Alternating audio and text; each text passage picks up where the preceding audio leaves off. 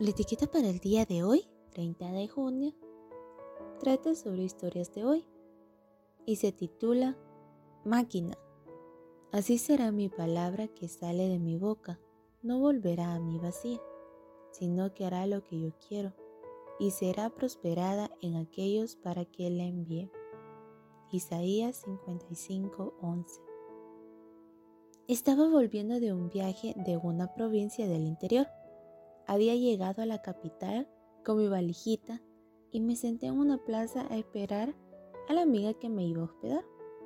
En el viaje había orado para que Dios me permitiera hablar de su amor con alguna persona.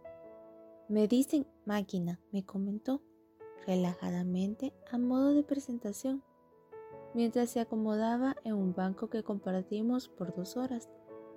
Le faltaban algunos dientes, le sobraba barba desgreñada y experiencia de esa ganada a los golpes entre el humo de varias cosas que nunca probé. Y después de arte, política, historia y religión, llegamos al tema de Juan 3, porque los dos de alguna forma habíamos nacido de nuevo, él por la epilepsia, yo por una decisión. Él me recomendaba un libro nuevo de un autor secular, mientras yo luchaba para que creyera aunque sea en el versículo 16 subrayado en mi vieja Biblia.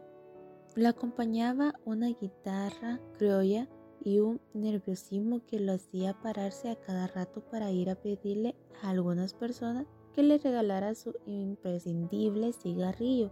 Oré para que pudiéramos tener una buena conversación y, aunque amagó varias veces, no llegó a fumar en ningún momento porque la charla lo entretenía y se le iba la ansiedad. En algunos momentos conversaba animado y otra vez entre meditabundo y callado se quedaba mirando los caballos estáticos que peleaban en una estatua en medio de la fuente de la plaza. Cuántas cosas peleaban en su anciana cabeza también. Era genóstico, aparentemente exiliado en su propio país, como a él le gustaba decir pero pude compartir un amor que él no estaba acostumbrado a percibir. Sus lágrimas no mentían. Nunca más lo vi, pero tampoco olvidé su mirada perdida. Al final, le quedaba bien el apodo. Aunque fuese un poco presuntuoso, generó un movimiento, uno que tú y yo podemos imitar. Alcanzó con entregarle un libro misionero que hablaba acerca de la esperanza para que él enseguida comenzara a hojearlo. No sé si lo leyó, algunas cosas las sabremos en el cielo. ¿A quién le puedes hablar del amor de Dios hoy?